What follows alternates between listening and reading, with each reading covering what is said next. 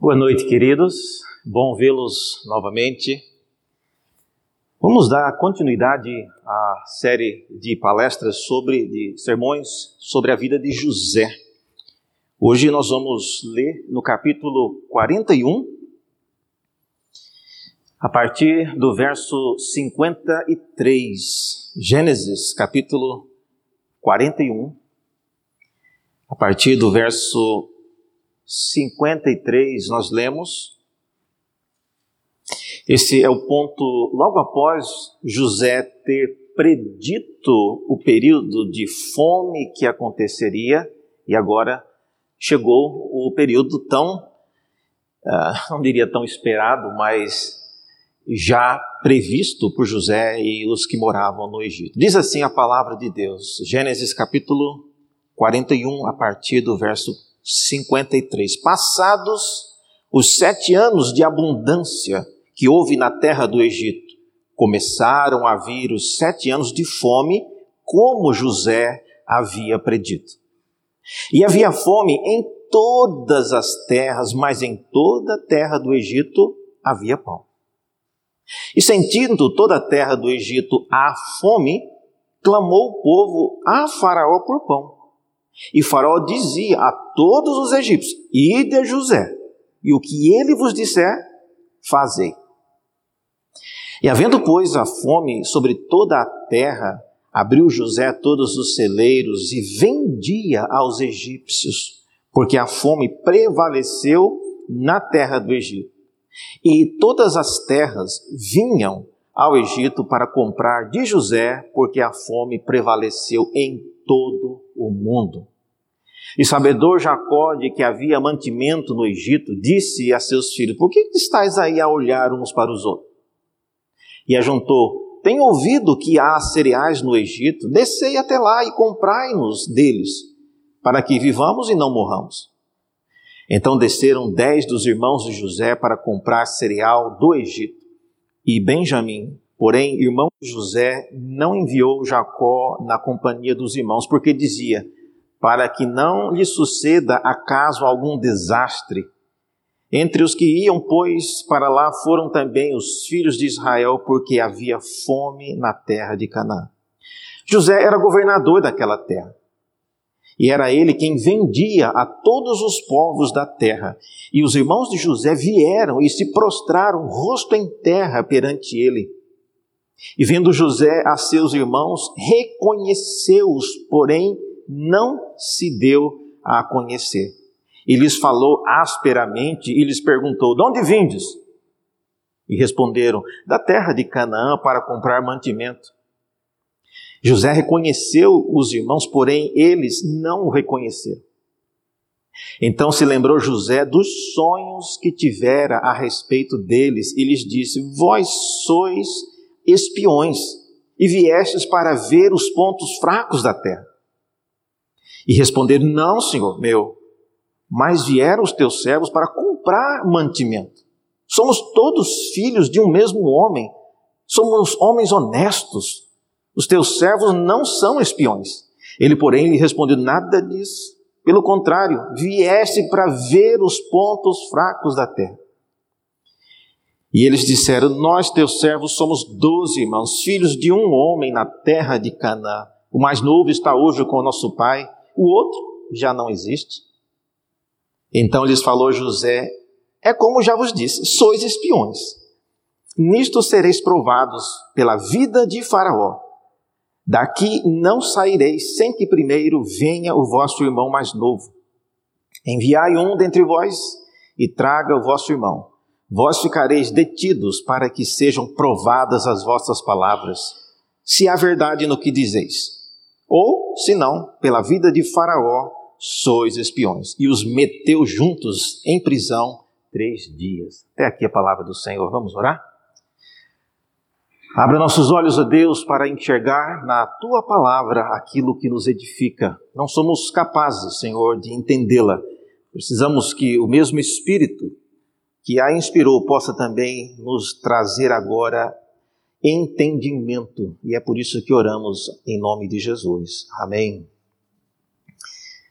Queridos, todos que somos já crentes há um bom tempo, temos o mínimo de conhecimento sobre a supremacia de José. Mas num país como o nosso, onde há até emissoras de televisão evangélicas que produzem documentários, seriados, novelas sobre os personagens bíblicos, eu temo que a dimensão da supremacia de José, que está na cabeça de muitas pessoas, já está um pouco misturada com o que as novelas dizem, o que os filmes dizem, junto com o que nós lemos também na Bíblia. E eu me pergunto se é possível resgatar a dimensão do impacto que José teve em seus dias não por testemunhos, como eu disse, de, de filmes e produções cinematográficas dos nossos dias, mas algo que venha da época dos dias de José. Será que realmente José ele foi aquilo que a Bíblia fala que ele foi? Eu não sei se vocês sabem, mas conversando com pessoas que não são tementes a Deus, é, há muitos, especialmente no mundo acadêmico, há muitas pessoas que não acreditam, por exemplo, que nenhum não é alguns, é nenhum personagem bíblico até os dias de Ezequias de fato existiu. E a razão é simples: não há nenhum local fora da Bíblia que fale sobre essas pessoas. Então, se eles eram tão famosos assim, deveria haver alguma coisa fora da Bíblia falando deles também. E não há. E eu pergunto então: será que José foi realmente quem a Bíblia diz que ele foi e teve esse impacto? Há, na verdade, uma grande rocha ao sul da terra onde, onde José viveu, mais ou menos 872 quilômetros ao sul da região do, do delta do Nilo. Essa rocha ela está no meio de uma ilha que foi formada no leito do rio Nilo. É uma ilha, mas é uma, uma ilha no meio do rio Nilo. E nessa rocha que vocês estão vendo aí, foi feita uma inscrição no período do faraó Dozer. Depois vocês podem procurar no Google, ele é da terceira dinastia. José é mais ou menos da décima sexta dinastia. Então essa pedra, um gran, uma pedra de granito, tem uma inscrição desse rei faraó chamado Dozer, e nessa inscrição ele fala sobre um período de fome de sete anos, não é a fome dos dias de José, porque essa aqui terminou muito pior do que nos dias de José. Mas veja o que ele diz sobre o impacto que a fome estava tendo nos dias do Egito. Depois vocês podem olhar na, no, na, no YouTube, depois olhar mais de perto, talvez vocês consigam ler o que está escrito aí. Mas eu vou traduzir para vocês aqui. Diz assim é, nas palavras desse faraó Dozer. Enquanto eu lamentava em meu trono, aqueles que estavam no palácio estavam em sofrimento. O meu coração estava em grande aflição, porque Rapi, que é uma divindade deles, não foi capaz de chegar em tempo. Por um período de sete anos, o cereal estava escasso, o milho havia secado, todo tipo de alimento estava escasso. Cada um roubava o seu próximo. Quem entrava em casa no final do dia não saía mais no dia seguinte. As crianças choravam, os jovens caíam, o coração dos velhos desfalecia. As pessoas da corte estavam já na miséria. Os templos foram fechados, os santuários cobertos de poeira e todos se encontravam em aflição. Está lá desde o ano 2900 antes de Cristo, essa pedra testemunha aquilo que foi uma situação onde não houve um José para remediar e para antecipar todo esse quadro de sofrimento. Embora essa pedra realmente não fale de José, mas ela mostra que o que aconteceu nos dias de José era realmente algo grandioso. Fome no Egito, meus irmãos, não era algo raro. Você deve se lembrar que Abraão, por exemplo, teve um período de fome em seus dias e ele teve que recorrer ao Egito. Ele desceu ao Egito. Mas nos dias de Abraão e nos dias de Doze, esse faraó, não havia um José para fazer o que nós vamos ler aqui. De modo que eu queria então pensar com os irmãos em três aspectos da, da dimensão da supremacia de José à luz do que lemos aqui. São três aspectos que mostram que José realmente foi alguém incomum em seus dias e o que ele fez não teve precedente. E depois dele também nós não lemos nenhum relato de algo tão grandioso como o que José fez ou o que Deus fez por meio de José. Primeira coisa, então, a primeira dimensão da supremacia de José está relacionada com o povo no Egito. Essa é a primeira parte, a primeira dimensão da supremacia de José. Vocês viram aí no capítulo, ainda no capítulo 41, a partir do versículo 53, é dito que ah, quando passaram os sete anos de abundância, vieram realmente os sete anos de fome, como José havia predito. De modo que algumas coisas então aqui são ressaltadas a respeito dessa supremacia de José no Egito. Primeira coisa é que a decisão do quando começar a usar o estoque guardado nos celeiros dependia de José.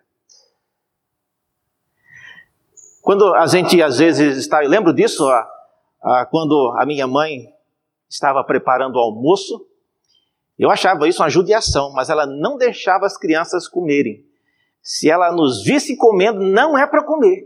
Gente, a criança vai morrer de fome, não, mas não podia comer, porque ela sabia que se criança comer antes do almoço, a hora chegar no almoço, não vai comer nada. E então ela quem determinava quando era para comer. Eu achava aquilo um absurdo, né? mas hoje eu entendo que ela estava certa. Mas imagine, José era a pessoa que em toda a terra do Egito iria dizer quando era a hora de comer aquele é, cereal que estava guardado ali naqueles celeiros ao redor da terra do Egito.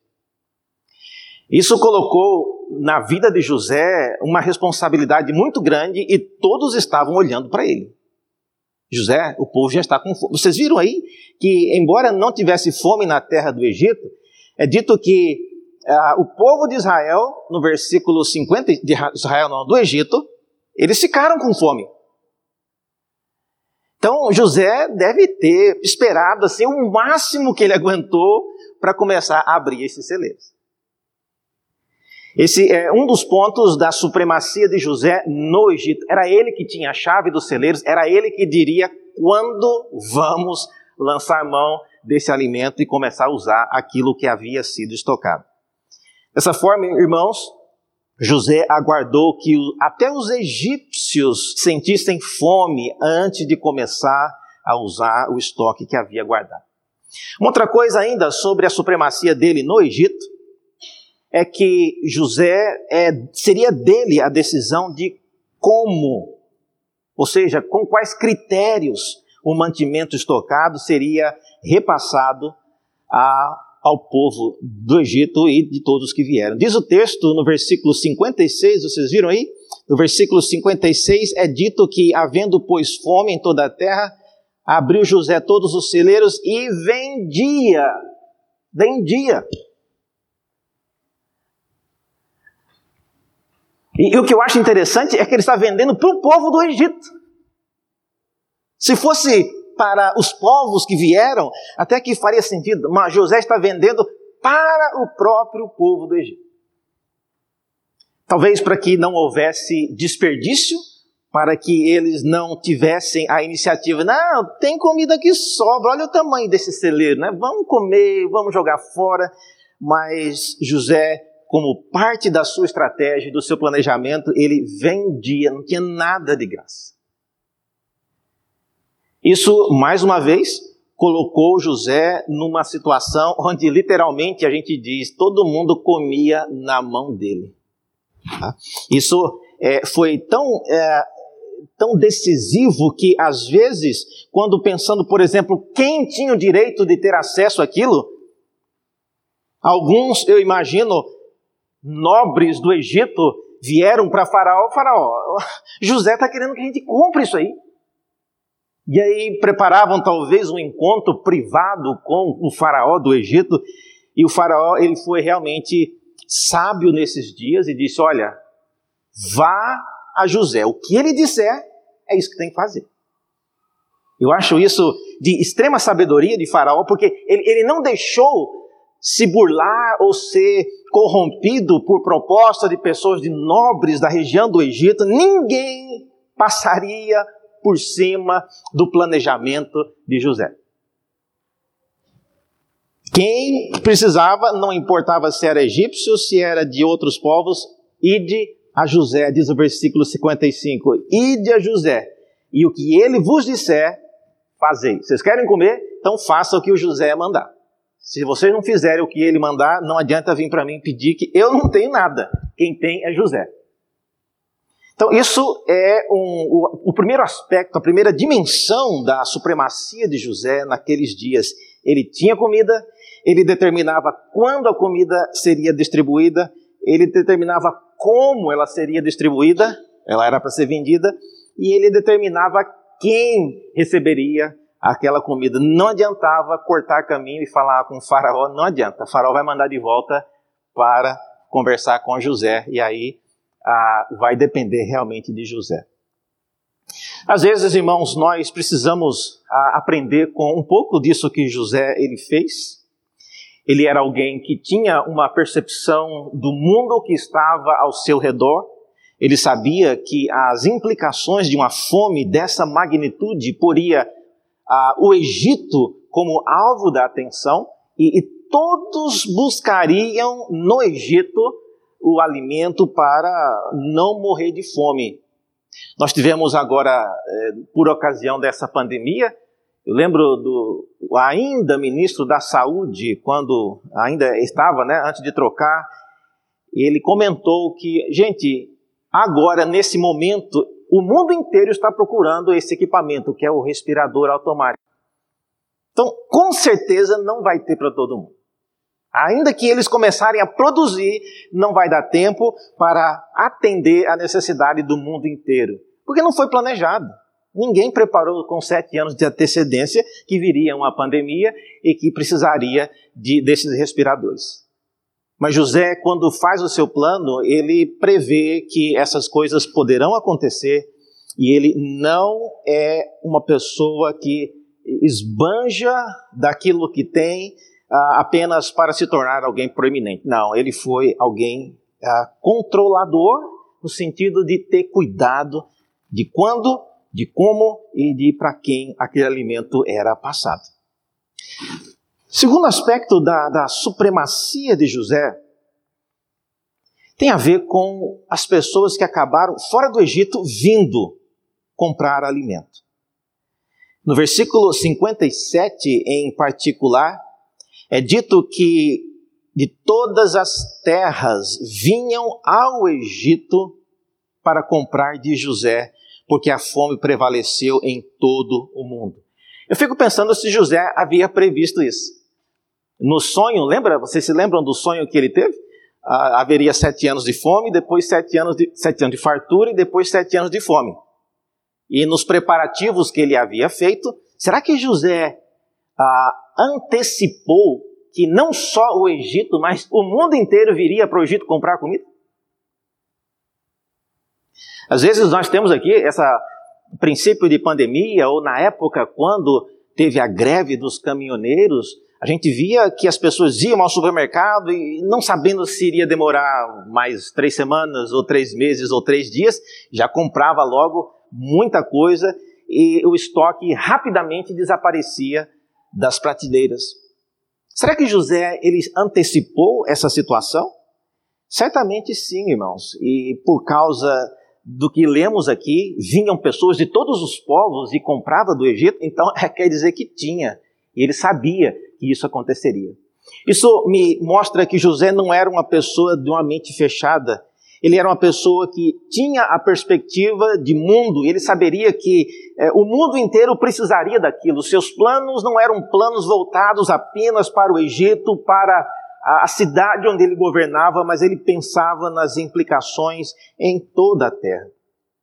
Vocês devem se lembrar que quando José, ainda moço, morava em casa, ele teve aquele sonho que havia vários feixes de trigo se inclinando para o feixe que era de José. E tendo contado o sonho para os irmãos, os irmãos ficaram meio é, desconfiados daquilo, mas depois veio um segundo sonho.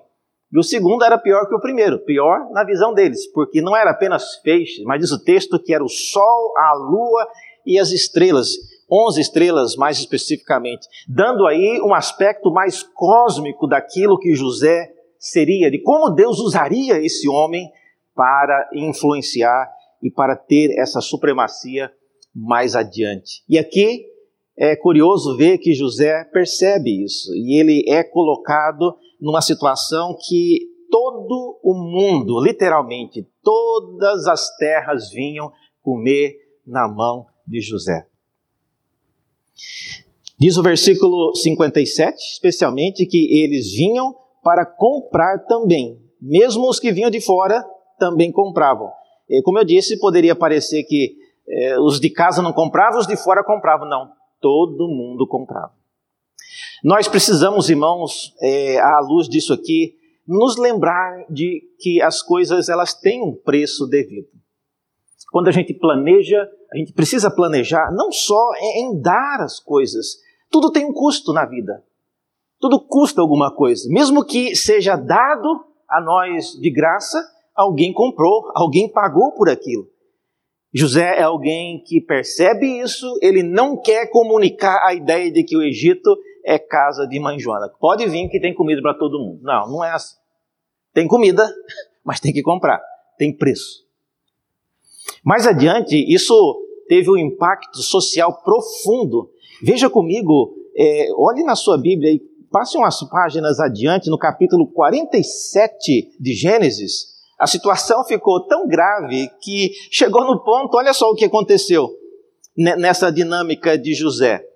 Gênesis 47, a partir do versículo 13, é dito que não havia pão em toda a terra, porque a fome era muito severa, de maneira que desfalecia o povo do Egito e o povo de Canaã por causa da fome.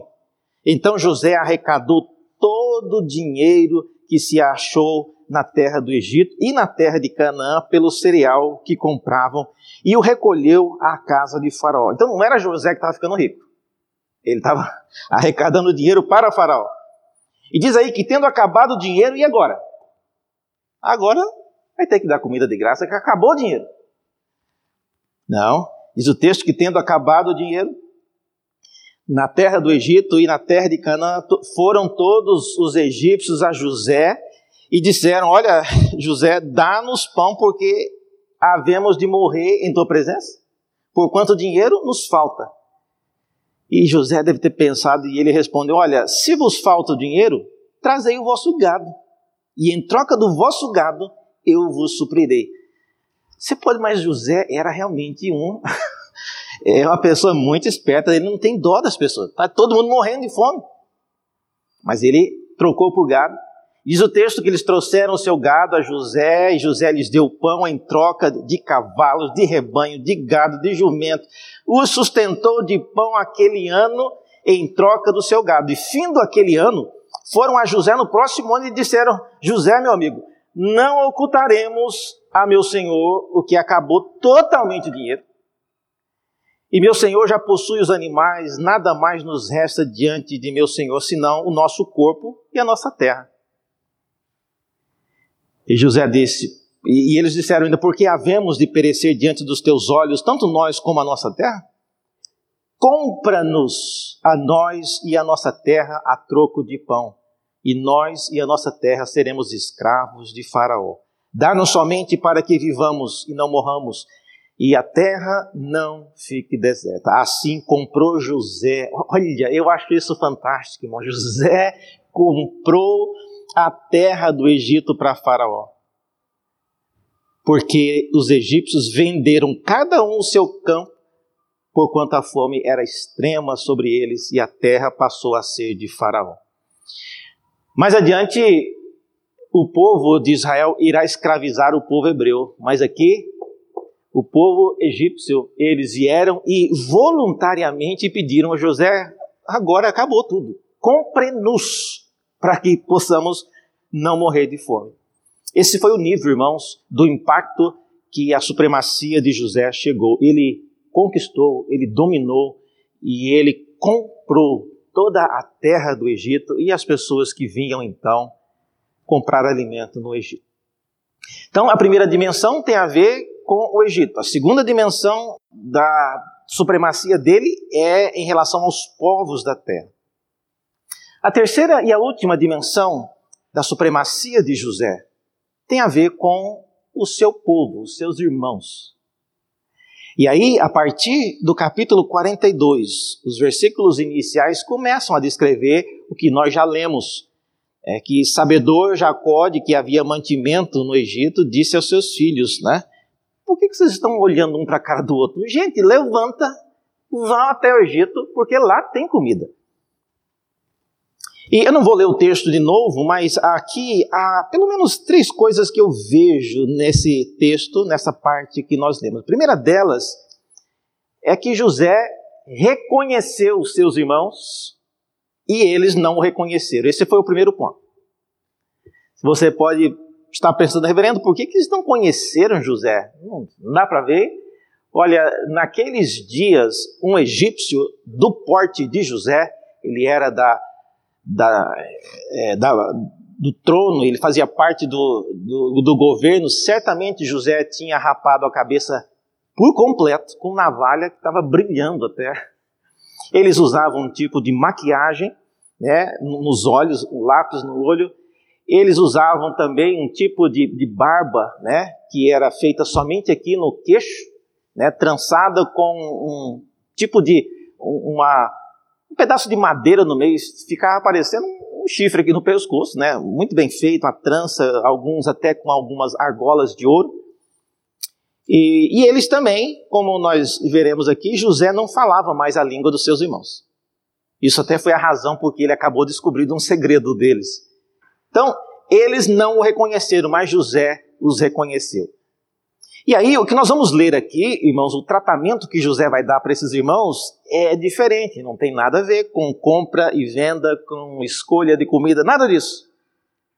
Mas José, ele parte para um tratamento que tem algum significado mais específico. Então, a primeira delas, no versículo 7, é dito que, vendo José seus irmãos, reconheceu-os, porém não se deu a conhecerá. E lhes falou asperamente, e lhes perguntou: De onde vindes?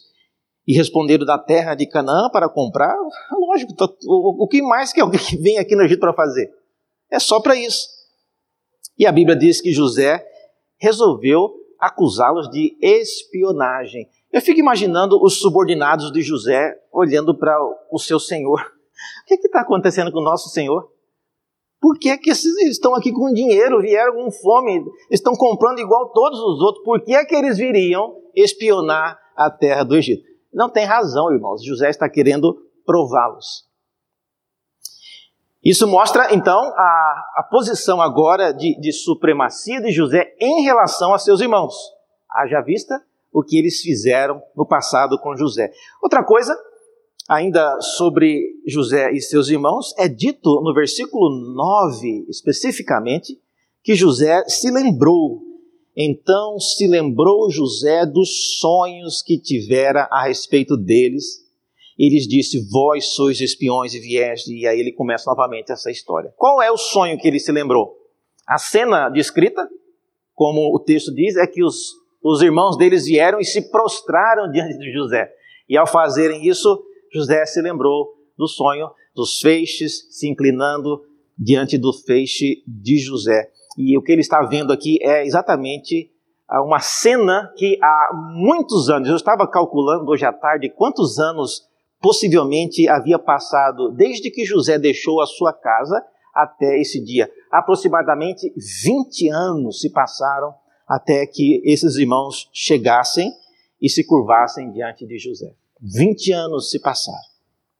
E agora, eis aqui José diante dos seus irmãos, prostrados diante dele, e ele olha aquela cena e ele se lembra do dia em que ele contou o sonho a seus irmãos e foi escorraçado por causa disso.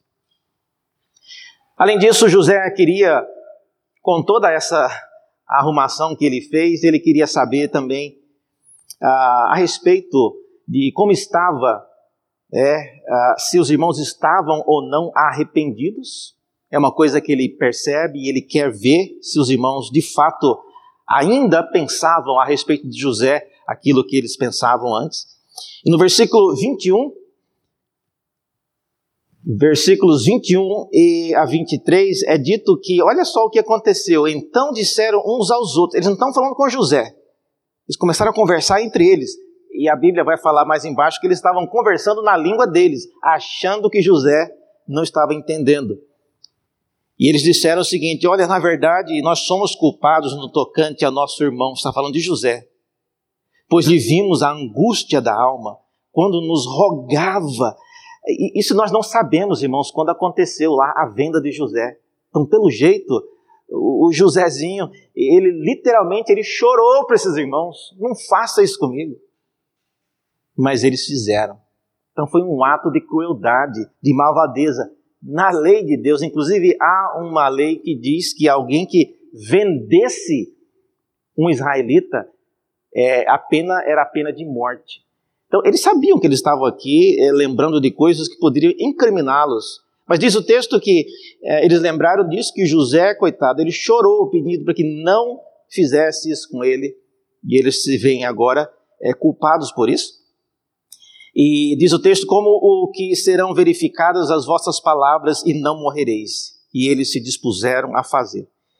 Ah, então disseram uns aos outros, né, na verdade somos culpados no tocante ao nosso irmão, pois lhe vimos a angústia da alma quando nos rogava e não lhe acudimos. Por isso nos vem esta ansiedade. E respondeu-lhes Rubem: Não vos disse eu, não pequeis contra o jovem? E não me quisestes ouvir. Pois vedes aí que se requer de nós o seu sangue. E eles, porém, não sabiam que José os entendiam, porque eles falavam por meio de intérprete. Então, essa é uma das razões porque José quis criar essa situação para ver como estava o coração desses irmãos. E além disso, irmãos, concluindo nessas palavras e nessa situação criada por José, ele queria, por exemplo, saber como estavam os seus pais na conversa que a gente vê com os irmãos, ele está querendo saber se o pai era vivo.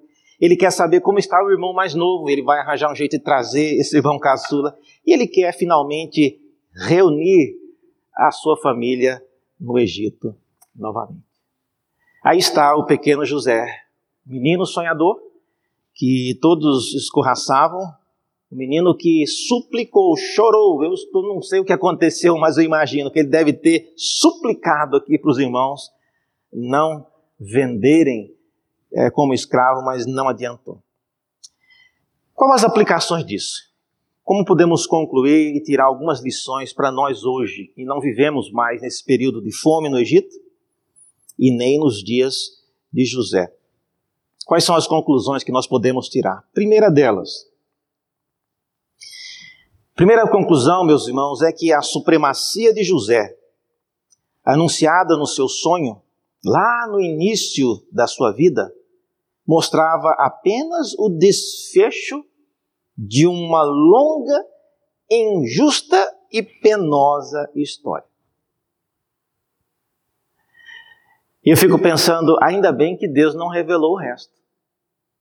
Você já pensou nisso? Se Deus, lá nos dias de quando José era jovem, ele falasse que José seria vendido como escravo pelos irmãos, jogado num poço antes disso, seria escravizado no Egito, seria traído, seria acusado falsamente, passaria por toda e por 20 anos ele passaria por isso. Eu creio que José e os seus irmãos não teriam a mesma reação.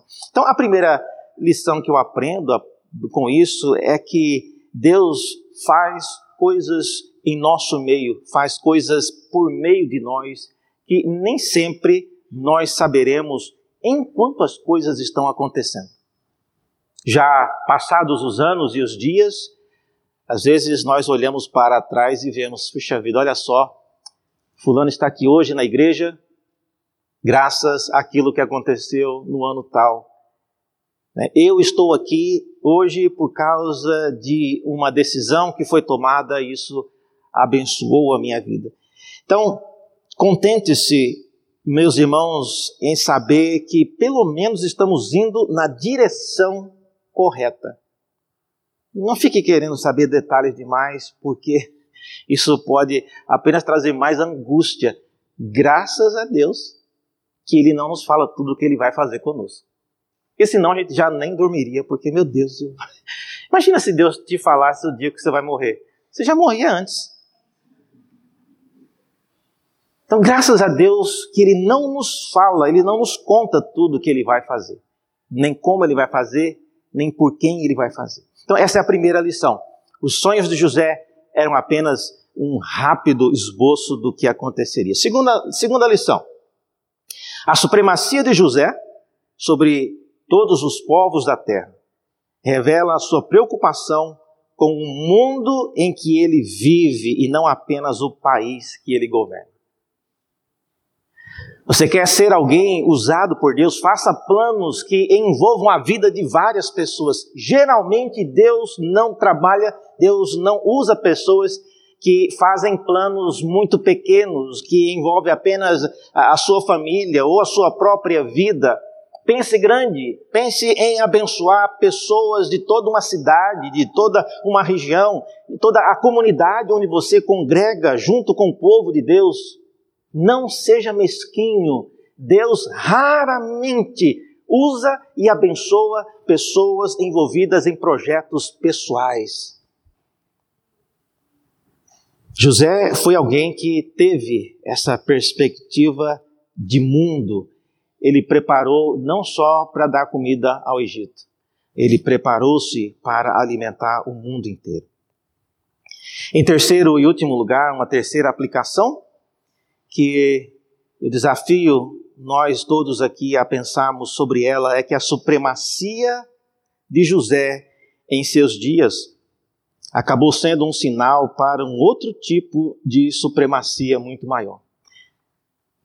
Eu acho curioso que logo depois que José morreu, o início do livro de Êxodo, nós estamos já no capítulo 42 de Gênesis. Gênesis tem 50 capítulos.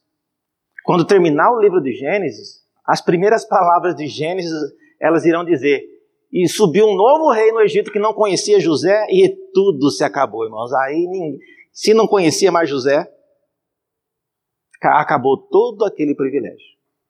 Então José foi esquecido, as pessoas que estavam próximas deles perderam todo o privilégio, porque José passou. José era apenas um modelo, era um tipo de alguém que apontava para uma supremacia ainda maior. Há um texto no profeta Isaías, no capítulo 55, ele foi dito a respeito do rei Davi, mas eu creio que aponta de maneira muito clara também para o que José fez. Veja o que diz aí o profeta Isaías, as palavras deles, no capítulo 55. Ah, todos vós os que tendes sede, vinde às águas. E todos vós o que não tendes dinheiro, vinde, comprai e comei. Sim, vinde e comprai sem dinheiro, sem preço, vinho e leite. Por que gastais o vosso dinheiro naquilo que não é pão? E o vosso suor naquilo que não satisfaz? Ouvi-me atentamente, comei o que é bom e vos deleitareis com finos manjares. Inclinai os vossos ouvidos e vinde a mim, ouvi, e a vossa alma viverá. Porque convosco farei uma aliança perpétua, que consiste nas fiéis misericórdias prometidas a Davi. Eis que eu o dei por testemunho aos povos, como príncipe e governador do povo, dos povos.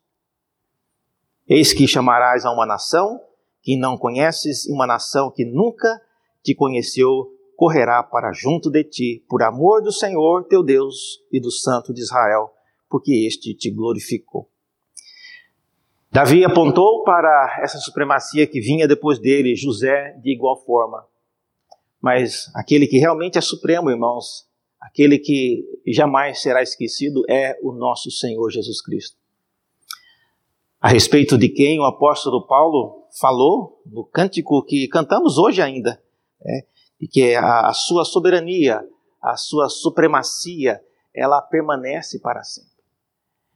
A semelhança então do que nós vimos na vida de José, lembremos-nos hoje e sempre de que a supremacia de Cristo, ela permanece como um cumprimento pleno e perene daquilo que José fez e daquilo que ele foi para os seus dias.